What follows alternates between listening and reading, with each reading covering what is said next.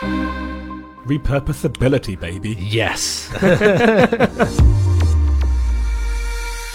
Welcome to Mosaic of China, a podcast about people who are making their mark in China. I'm your host, Oscar Fuchs. We've got a great episode today, as well as two catch up chats with previous guests at the end, so I will keep today's intro short. Just a quick heads up to non native English speakers today that there will be a few, but only a few, technical expressions in today's show. So head to the Mosaic of China website to follow the transcript, or watch the version, which has captions running alongside the audio and graphics. So if you hear us use the word talk, it's not T A L K, it's T O R Q U E. Similarly, break is not B R E A K, it's B R A K E. And we mention AI, which of course stands for Artificial Intelligence. When today's guest introduces his object, you'll hear in the audio version that there are some long pauses. This is not only because I wanted you to have a sense of what was happening in real time, but also because it corresponds with a video that I took with my phone. So it's worth dipping into the version if you want to see what's happening at that point of the recording. Alright, power up, let's start the show. Thank you so much for coming, Andrew. Thank you for having me. Your full name is Andrew Pether, correct? That is correct. It's um, son of Peter is the Is that original right? derivation. Yeah. Well, we've got a lot in common because my father is called Peter. Ah. So if you're Pether, then maybe so am I. Whenever I have a Brit sitting opposite me, I'm always more conscious of my British accent. How British do you think you are? Are you like many, many, many generations British? Yes, quite a long way back. There's nothing interesting. The uh, 23andMe came back like uh, oh, right. British, Scandinavian, all kind of the same sort of thing that's been washing around in Britain for a, a millennium. And the person who we know each other through is our mutual friend Nick Sherwood, another Brit with an equally British name. Yeah. Shout out to Nick. Well, the first question I ask everyone sitting in that chair is What object did you bring that in some way typifies your life here in China? I bought a robot with me. I was wondering what the hell that thing you've dragged in was, so why don't you open it and let's have a look? sure. Okay. I think this might count as the largest object anyone has brought. Okay, yes. 33 kilograms. I could actually give you a hand here, but I'm just sitting here watching you do it. Don't worry. This is great audio. Okay. Oh, so, yeah. Okay. right. Well, this is quite elaborate, so why don't you first of all explain the different components that we're looking at right now? Sure. So probably the easiest to identify part is the the arm here. So this is a collaborative industrial robot arm. This is the smallest one that we make. The larger ones definitely this would not be feasible. This one is just about manageable to take it around. Um, so we use this setup for customer demos. With this kind of lightweight of a product, it revolutionizes the way you can do those sorts of demos and interactions with new customers. Because if you've got something that's absolutely enormous, there's no way you can take it into someone's office meeting room, just plonk it down and uh, show them how it works. So it's quite an advantage. Absolutely. And then connected to that is Uh, so this silver box here is the controller. Everywhere you see one of these blue plastic caps, there is a motor, gearbox, brake, all other stuff inside there, hmm. and then they connect with one cable back through to to this controller. okay. Then there's a cable connected to This is the Teach pendant. a It teach pendant. I don't know why it's called a pendant. It's not like you would ever. I actually know some of them that only had buttons on them. Maybe you would wear them around your neck, and that's why they called it a pendant. But mm-hmm. this is essentially an iPad with an emergency stop button on it. So it's got a nice graphical programming interface. If you intuitively know how to use a touchscreen from your smartphone or from your iPad, then you should be pretty good to go with this thing as well. Which means, are you going to do a practical demonstration right now? I think I should. I'm so excited. Even though I knew you were in robots, I didn't think you would bring a robot. so let's see how it goes. Okay. Maybe while we're waiting for it to boot up, I can see the logo, I can see the name of the company. So maybe you can introduce the company that you work for right now. Sure, yes. So the company is called Universal Robots. We're kind of the original creators of this sub genre of industrial robotics, collaborative robots. It was started by a few guys out of a university in Denmark. Uh, they started the project in 2005, mm. released the first robot in 2008, and we've been kind of iterating on those designs ever since. We're now part of the Teradyne Group, which is mm. uh, a Boston company. But yeah, as I said, we were the first ones to kind of make this type of robot commercially successful, and there must be two, three, 400 companies making very similar products now. So mm. it's a form of flattery, right? That that, yes. uh, that there are so many people that make things that resemble our products on the outside, at least, but the uh, the inner workings. I think we still have a fairly superior offering in that way. And what is your role at Universal Robots? So I'm currently the lead of the global applications team in Asia. Um, so I've been with this company for eight years now, and I've done a number of different roles. And it's all been focused around how our product works and how it can be deployed into different scenarios and manufacturing facilities. Well, it's your job to explain and demonstrate these robots, so I'm going to put you to the test now. so, is it ready? Has it been fired up? It has, yes. All right, just so uh, take it away. Okay, so if you look at this, you'll notice it looks a bit like an arm. So, it needs to be integrated with its surroundings. It needs to have something put on the end of the robot arm here as well. I see. So, this is just the base setup, and then you can put other things on top of it later on. Yes. Yeah, okay. And that makes it incredibly flexible so this could be used for assembling something, packaging something, picking something up from one place and putting it into a machine for some processing, all different kinds of things. Polishing, sanding, deburring, dispensing of glue, these kind of things. You could put a screwdriver on the end for like electronics assembly. So you're not getting any RSI. Your your job becomes a little bit less strenuous and you get to work with a cool robot as well. Okay. Well, why don't we see how it moves? Okay, sure. So I'm going to just add a waypoint in here, click set, and then that's already where I want it to be. Okay, and then I'm going to add a couple more and just teach four different positions that I want it to cycle through. So number one is here. We'll make number two a little bit higher like this.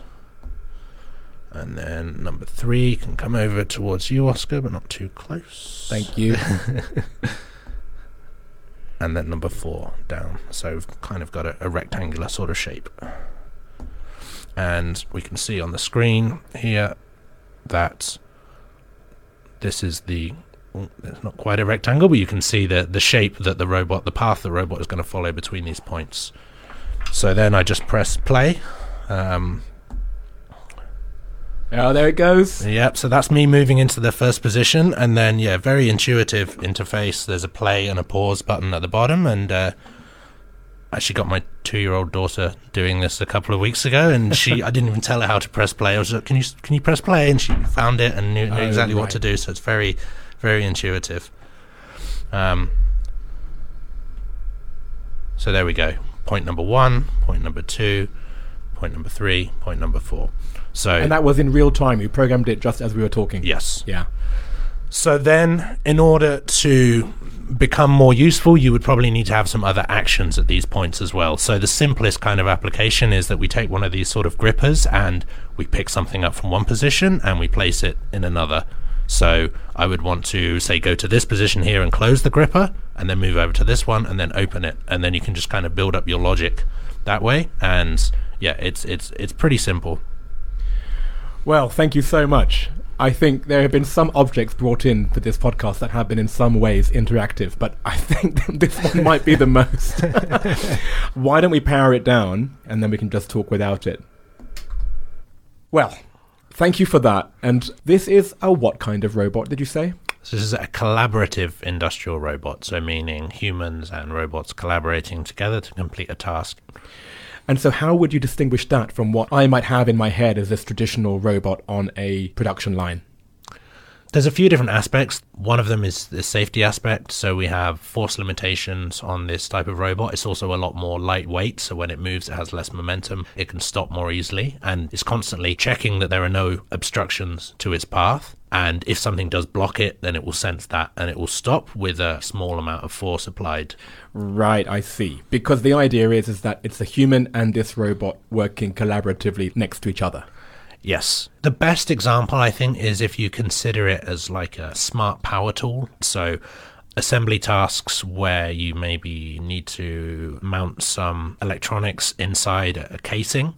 You probably need to put the casing in place, you need to put the circuit board in place, and then screw in five screws into that. You can still have the person there putting everything into the jig and then just push a button, and the robot can come in and drop those screws in very, very quickly. These screws need to go in with a certain amount of torque. You could get RSI if you keep doing that for a while. That's not Could you just explain RSI for those who don't know? uh, repetitive strain injury. It's commonly in the wrists and hands. Like if you're trying to get a lid off of a jar or something and you do that over and over again, it really starts to take a toll on the muscles and the joints in your hands. So, stuff like that. It's quite common that assembly tasks do require that sort of movement and that's really tough on the human hands we didn't evolve to do that sort of thing hmm. um, back hmm. strain as well from heavy lifting is another example of what a robot could take over as well hmm. so it's like a stepping stone to more complex automation projects. Yes. And this is what makes it a little less intimidating in terms of the fear that robots are going to replace people. It's not about replacing the human worker, it's about collaborating with the human. Yeah, augmenting their work is how we look at it. So, from my experiences in- in China and across Asia the last few years, visiting so many of these factories, they're not places that you would ever really want to be spending all of your time doing the same thing over and over again. Uh, and we can help chip away at those worst worst jobs that people are doing as they're working like robots, um, picking something up, sticking it inside something else, and just doing that thousands of times per day.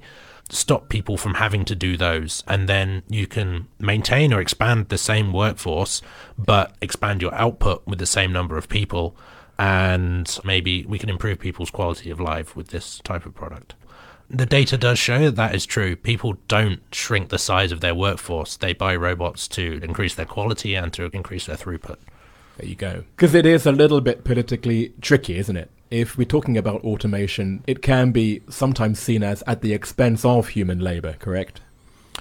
Yes, but generally companies struggle more if they don't automate than if they do. So, I mean, if the choice is getting some robots in to work alongside the people that you already have, or potentially going completely bust or having to outsource to another part of the world, that's definitely a worse option. So, this also helps bring back production closer to the consumers of the products, which is good from a sustainability perspective as well. It means you don't have to burn all those fuels to ship things around the world. You can run these processes in the community almost. Yes.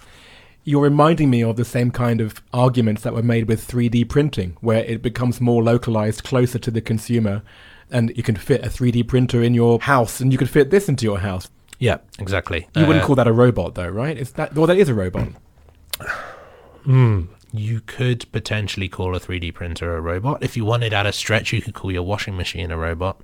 Something that takes a task that was traditionally done by humans and, and kind of automates it and has some kind of mechanical interaction with its environment. I would generally draw the line with the washing machine and the 3D printer not being robots because it's not really repurposable. Repurposable? Yeah, we're going to say repurposable. Um, Repurposability, baby. yes. Yeah, this is your personal way of defining what a robot is, or this is some kind of universally accepted term. I don't think there is one absolutely fixed definition of a robot. They vary from source to source. Broadly, people think about something that in some way resembles a human. Right. Yeah, so that's the most high level definition of it. But then if you're looking at stuff like autonomous cars, um, Mm, that's a robot. Yeah, although I guess that's more replacing a horse than a human. It's a constant evolution of work of, of what people do in order to feed themselves. It's changed constantly.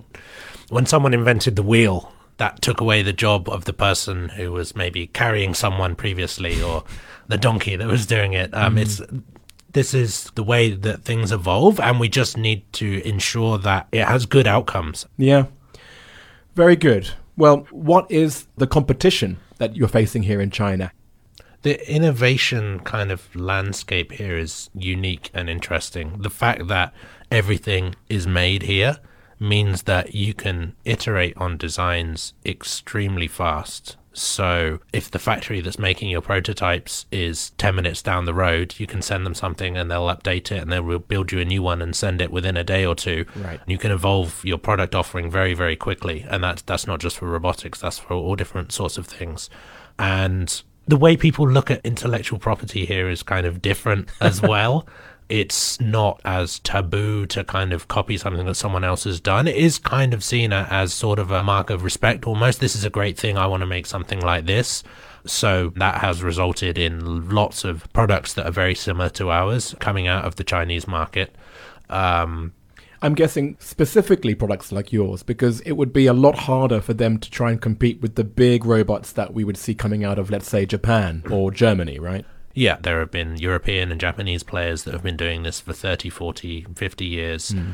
And that technology is mature, I would say, whereas the whole sphere of collaborative robots only started 15 years ago, pretty much. Hmm. So the policymakers here see that subsection of industrial robots as one that China can still potentially catch up and take the lead on. Oh. And that's why there is a lot of investment going into this area as well in China. Well, that must make your life a little bit more full of headaches than otherwise it might have. I mean, we're all working towards the same end goal. So ultimately, it's good. It's going to improve the lives uh, of more people. And all of the local competition, I would say, is striving to have a product that is 50, 60% as good as ours and try to drive prices down. But for the most easy to program, the most feature laden, the most mature, the most stable platform, then customers are still choosing ours if it's easy to buy but not easy to use, those people are never going to come back. Well, let's talk about that then. So, the ease of use. What you mean about that is you need less and less input from the human being, correct? Yes. And this is where it's not just about the mechanics of it, it's about converging other technologies onto the mechanics of it. Yeah. So, what are these technologies? So, as I've said, we've got an interface for controlling, for programming this system that is a big step in the right direction towards ease of use compared to what robot systems look like previously. But you are telling the robot exactly what to do in every scenario. That's essentially what the logic of the program that you're writing is. If you mm. find this situation, you need to do this. If something isn't exactly how it expected it to be, you're probably just going to have the robot stop and say, I need help. There's no way to deal with variation in the environment. But there are things going on that look like they're going to make a difference in that way when we come to have more AI and vision processing involved in robot applications. Instead of you specifically having to say what to do in every scenario, if it can see something is not quite right because it's looking all the time and it can compare that to previous scenarios that it's seen before, then it becomes easier and you'll have to spend less time telling it exactly what to do. Yes.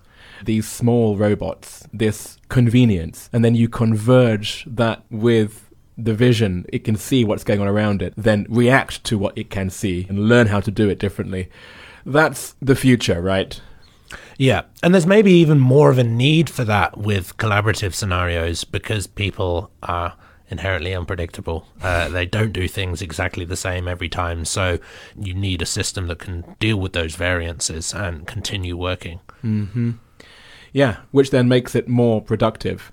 But then this is where it also gets into scary territory, right? Because it's scary enough when it's just robotics. We're talking about literally just taking over jobs of human beings. But then when we go into AI, and you're looking at me with a very neutral expression, like, oh, what's he going to say? Come on, you must have heard this. the whole scariness about robots taking over the world. I mean, even though you're working on this very specific thing, what part do you play in this? I think this sort of AI tasks that we're talking about here are in a very narrow space. It's about making it slightly more capable to deal with variation in one scenario.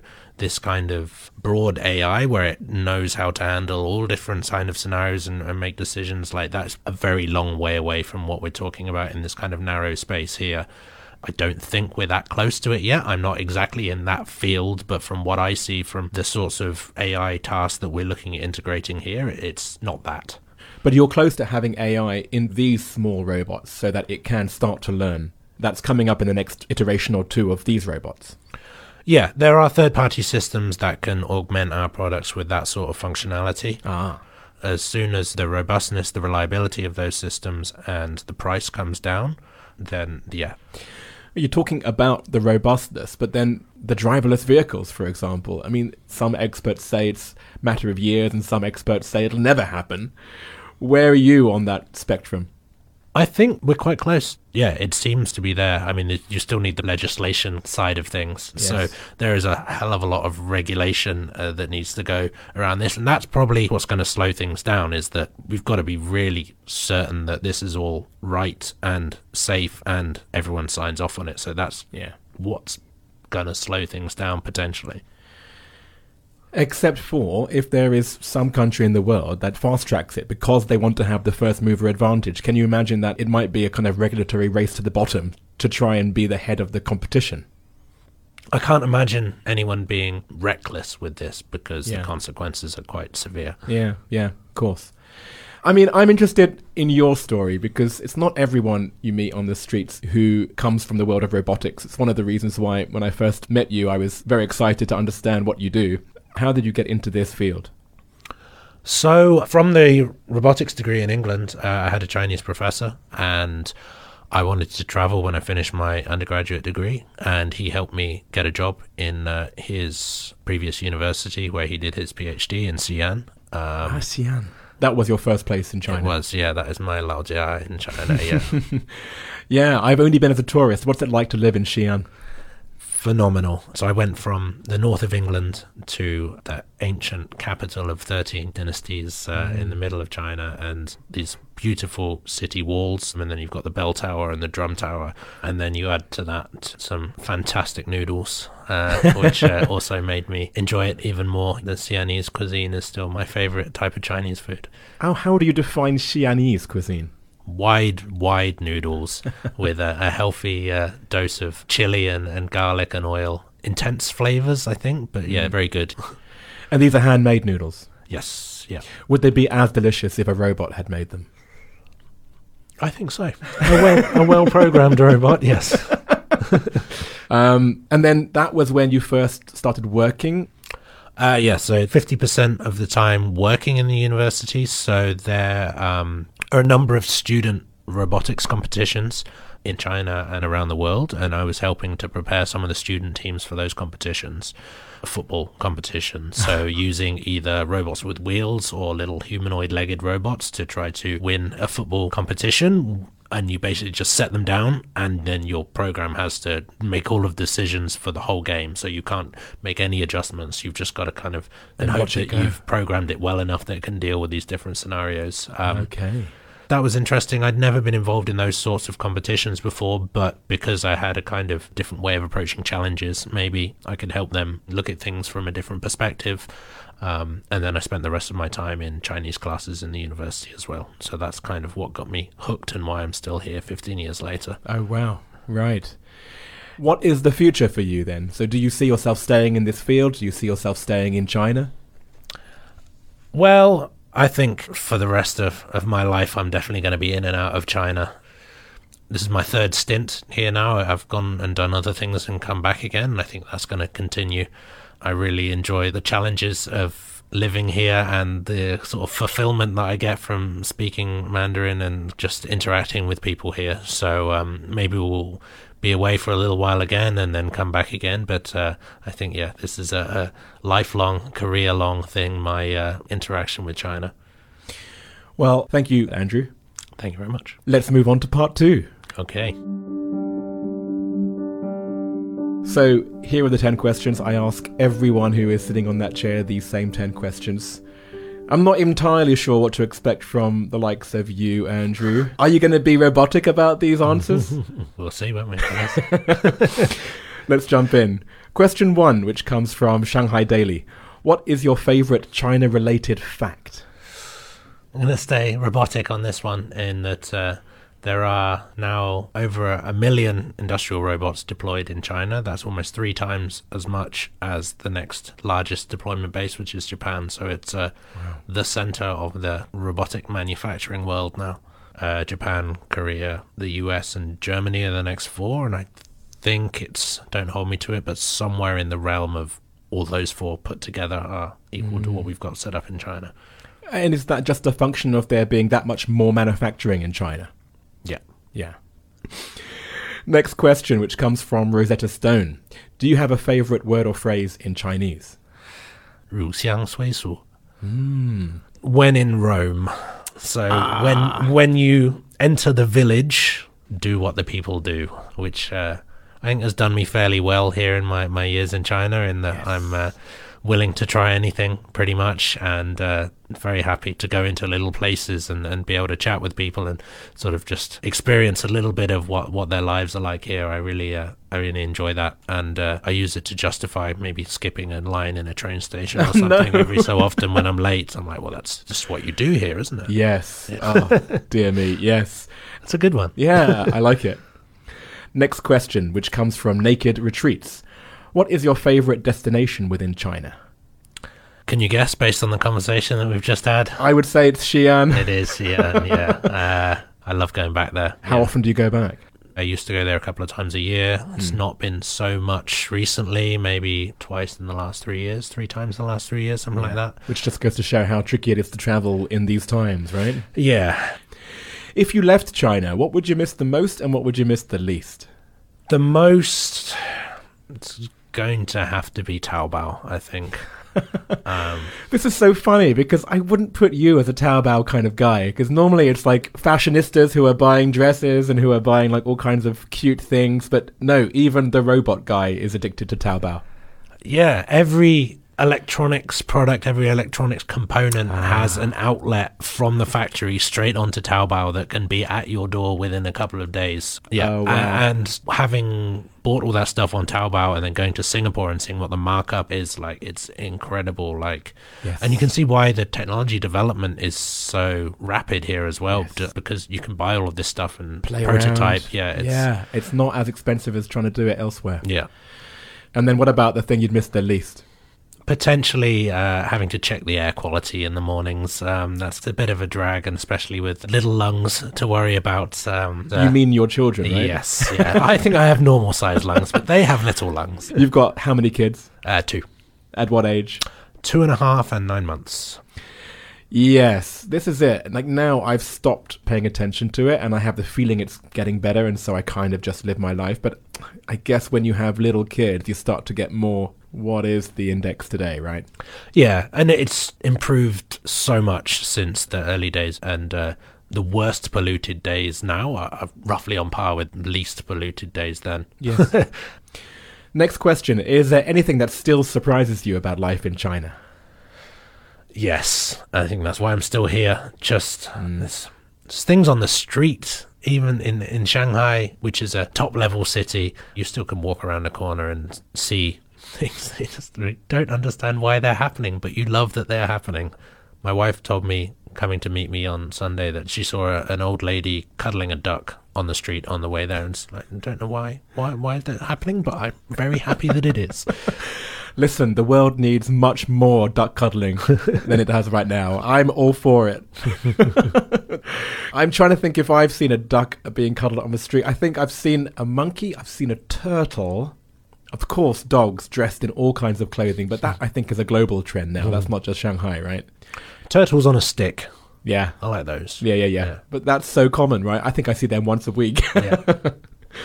Next question, which comes from Smart Shanghai. What is your favorite place to go to eat, drink, or hang out?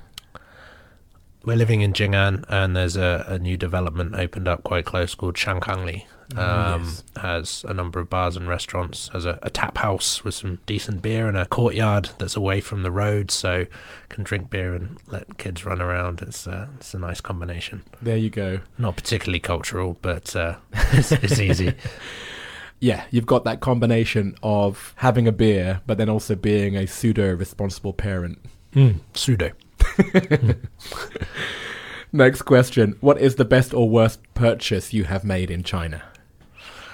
This is very hard because the Taobao history goes back a long, long way. The best one in recent memory is uh, when we returned to China in March 2020, just before the borders closed. We had to do 14 days of home quarantine. Oh, yeah. So there was a number of purchases to set up an adventure playground in our living room with kind of ball pits and tunnels and different climbing frames and stuff. um, that I'm, I think I did a pretty good job with that one. I've got a feeling that you had more fun putting it up than your kid had playing with it. That's entirely possible. Very nice.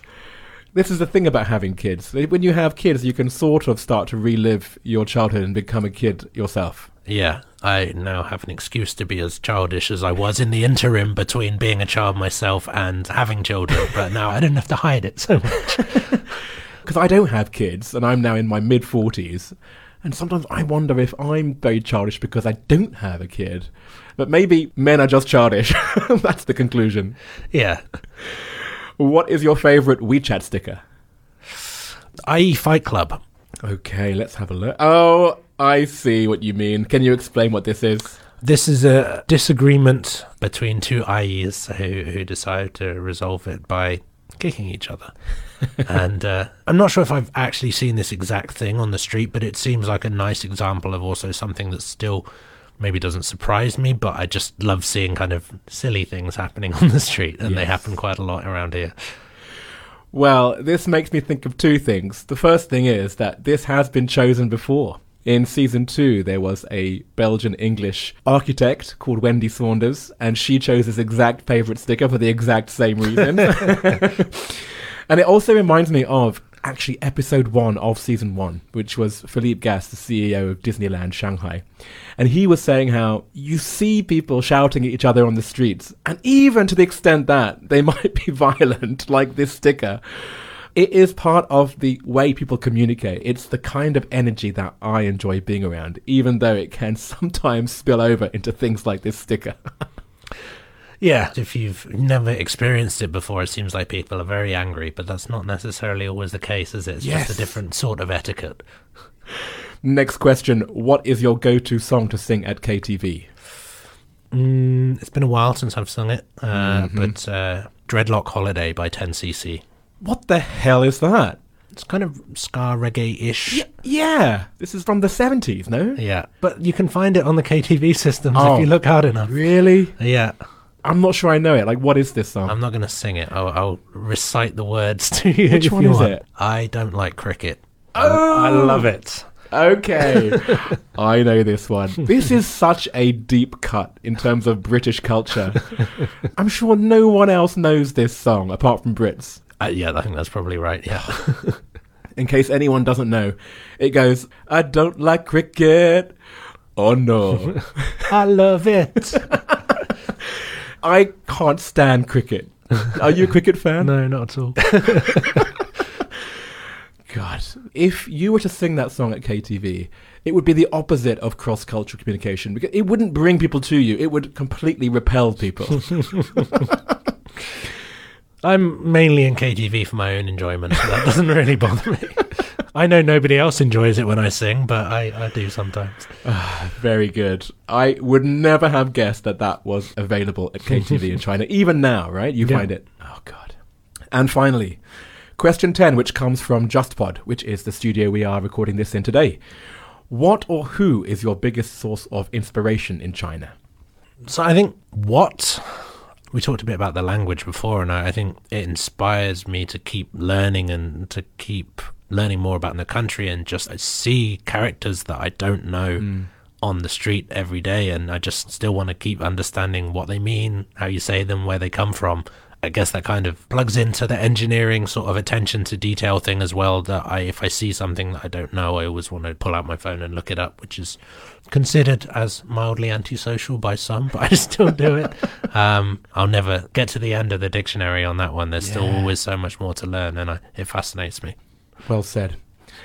Thank you so much, Andrew. I appreciate that you were able to talk about something which is very complicated in a way which is quite accessible.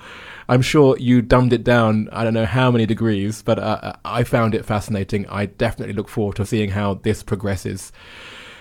some of me thinks it's for the better, and the other half is still a little bit scared, but thank you for at least taking the edge off the most scary parts. You're very welcome. Let's revisit it in 20 years and see where we're at. that is, again, wishful thinking. Before I let you leave, tell me, out of everyone you know in China, who would you recommend that I interview for the next season of Mosaic of China? So, Alex Mock, uh, she is a Swedish architect, and I think she would be a great person for you to talk to. Okay, thank you. Short, concise. Thanks again for your time today, Andrew. Thank you very much. So, the biggest update since the time Andrew and I did this recording is that he and his family have moved to the US. He's still with Universal Robots, and his new role is in global product innovation. And as Andrew mentioned, his career has always been in and out of China, so let's see how long it takes before he's back in this part of the world. Please head to the Mosaic of China website or social media to see all the extra photos and graphics from today's show. Just do a search for Mosaic of China on or Oscology on the most hilarious of all the photos Andrew shared was the one in which he illustrates his interpretation of his favourite phrase in Chinese, which was Ru Xiang Sui Su, I mention this in particular because the English equivalent phrase of when in Rome goes some way to explain how these Chinese Chengyu idioms work. In English, you can just say when in Rome. You don't need to say the whole phrase, which explains that it's about doing as the Romans do. Neither do you need to know that the phrase originates from the letters of Pope Clement XIV in 1777 but you will certainly know how confusing it would be to say it to somebody who is a beginner in English. So that will give you a sense of how confounding it is to try and cope with the hundreds of Chengyu that crop up in Chinese. Today's premium version of the show is another bumper edition. There's an extra 20 minutes of content this week. As always, you'll find all the information on how to subscribe at mosaicofchina.com, but in the meantime, here are a few clips when you are looking at Taobao in the future, you'll start to see some Chinese competitors already put things up there. Yeah, I, have found them on Taobao before. The shoulder joint on the, the human arm is crazy complicated, so we've kind of separated those out and just put them next to each other. I rock up with my suitcase and just drop it in between two people on the production line. It's really not very disruptive. Elderly care for China, there aren't going to be as many younger family members to look after the older people they have the bed which shoots Wallace down into his pants. I haven't quite managed to uh, build that one yet.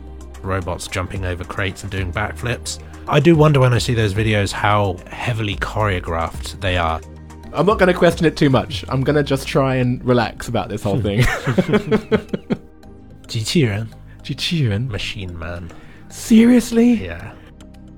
Andrew mentioned the innovation landscape in China, particularly among Chinese competitors. So, a fascinating accompaniment to this episode is my chat with Gina Lee from Season 1, Episode 6, who tells the exact flip side to Andrew's story. Of course, another overlap is with the recent episode with the CTO Eric Liu in episode 1 of this season, whose work on the metaverse in China is also converging with artificial intelligence. And finally, Andrew also mentioned the way people look at intellectual property here in China. So, for an in depth look into that world, you definitely need to listen to the episode with the lawyer Vittorio Francese from Season 2, Episode 27. Mosaic of China is me, Oscar Fuchs, with artwork by Denny Newell. If you enjoy fairly technical conversations like today's episode, then you're also going to like the following catch ups Firstly, with the fire engineer Michael Kinsey from Season 2, Episode 25, and then with the fintech philosopher himself, Srinivas Yanamandra. And we'll be back with another full episode next week.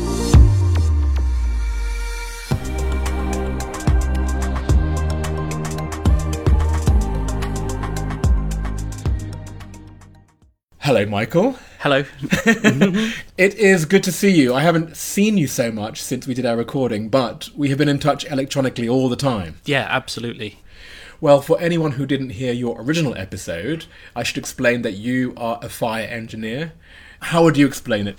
We work with other engineers and architects helping make sure their part of the design is safe for people during fires or hopefully prevents the fires happening in the first place. Yeah. Um, we've done evacuation trials of a double decker, multi level high speed train. Oh. Um, so, uh, and this was a prototype train, so it's super interesting. Previously, we'd done evacuation trials of a high speed train, but now we're doing a multi level train. Um, How interesting. I've seen those in Germany. I don't think I've seen them anywhere else in the world, actually. Have they started running in China yet? There are some. Um, they're typically a bit taller than normal high speed trains. Right. So there's only certain routes they can run them on. We were looking at human behavior, looking at how we could get people off in efficient ways, um, some of the problems people might have, recording performance of how long it takes people to do things. That has been absolutely fascinating. Interesting. What about the next thing then, Michael? So, what is next for you? So I'm actually planning on leaving Shanghai. Um, I'm going to be staying with my current company, Arup, and I'm transferring to their Birmingham office in the UK. Right. I have two children who live with their mum in Shanghai. Um, we're divorced. With me leaving, the kids are going to stay here for now. Um, yeah, it's been an interesting ride. My daughter is coming up to 11, my son is coming up to 9. Um, my daughter's fine speaking English, but my son doesn't like it. So I have to try and balance the two. Sometimes I even get my daughter to translate if I can't quite communicate what I want to say. Wow. So the plan in terms of the kids are we're hopeful that they can come to the UK for high school. Um, so Oh, right. that the idea is they've had an education where they can learn read and write Chinese, probably had a slightly higher amount of discipline instilled, and then when they come to the UK, hopefully they can have the best of both worlds. In terms of me missing them, the idea is we're going to have regular video chats. Um, of course, it's not going to be the same. Yeah. It's lucky that they're at the age where they can at least understand what's going on. You know, it's not like they are toddlers and suddenly you're gone and you're only on a computer screen. They get it. Absolutely. I mean, when we first came here, this was like six and a half years ago. They were totally different. Now they're older. I feel a bit more comfortable that they have a slightly more settled life. They go to school here. They can understand when I tell them, you know, daddy's going to be going to another country, but still love you very much. Yeah. Um, I'm here for you. If you ever need me, you just call me, I'll come. Um, that kind of stuff. It's hard conversations. Um, coming here was a, is a hard decision in many ways. Um, going through a divorce in a foreign country was also a challenge. Yeah. Um, I had to fly to Xinjiang to get the divorce done on my own. No, you know, no translator or anything. And they were like, "What are you doing here?" And I said, "Well, I'm here to get a divorce." And what?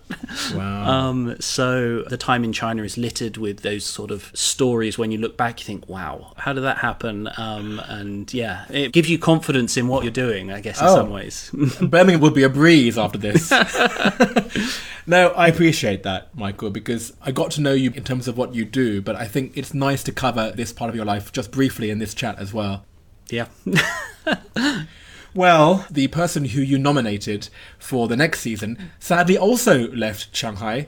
It's a shame, but at the, at the same time, um, you know, I'm very glad that you are part of this project. It gives me an excuse now to keep in touch with you as you move on with your career around the world.